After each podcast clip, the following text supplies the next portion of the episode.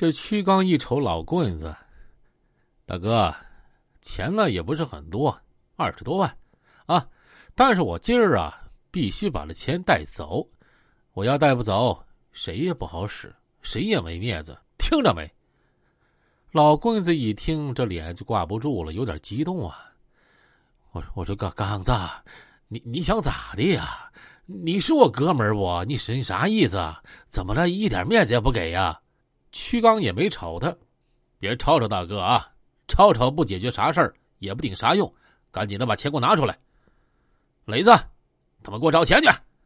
这功夫，磊子带着十几个小老弟儿啊，嘎嘎搁这屋一顿翻。赵三眼瞅着俩小子就奔那个床底下去了。哎呀！他就瞅着老棍子说：“呀，我说老棍子大哥，这事儿怎怎怎怎怎么整？有意思不？”老棍子都气懵了。我说：“刚子，你拿我当啥了？”正说话这功夫，这房门被推开了，谁呀？小贤来了。小贤一进屋就问：“三哥咋的了？”赵三一看小贤来了，赶紧喊：“啊，我我我是小贤呐！”老棍子也说：“哎呀，小小贤来了。”小贤一瞅屈刚不认识，屈刚也瞅他一眼，也没吱声，因为俩人啊都不认识。屈刚直接一指老棍子：“我告诉你啊，我给你面子，我叫你声大哥，你别拿我屈刚当老弟儿啊！你知不知道，整急了眼了，谁他妈都不好使。要不你试试？”就在说话这个时候，那帮小老弟儿。就搁床底下把那钱给翻着了，拽出黑皮包，打开一瞅，里边啊二十四万多，还有赵三的啊两个 W 啊也搁里边放着。那行，这钱我拿走了啊。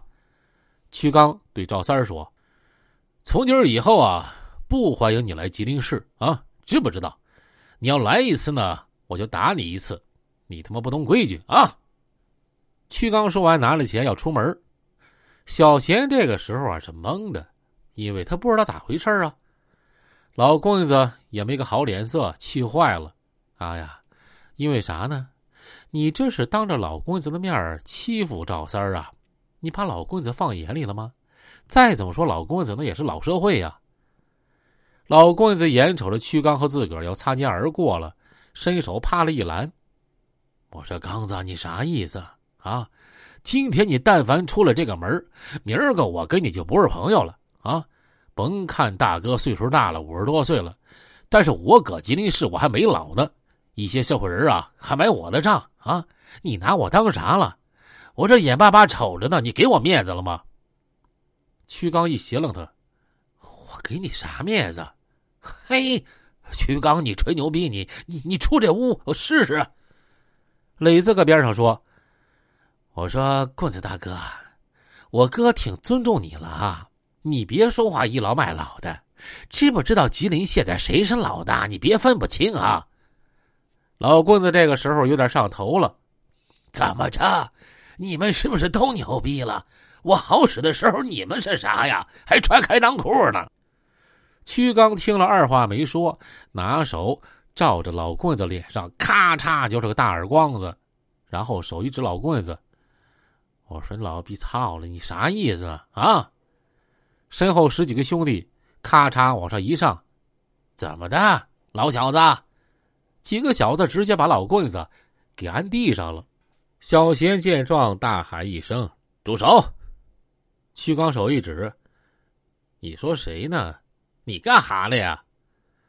小贤瞅了瞅屈刚，我说：“哥们儿啊，咱犯不上啊，我听明白了。”不就是这二十多万吗？是吧，三哥？赵三一瞅啊，懵了，害怕了。三哥胆儿小啊。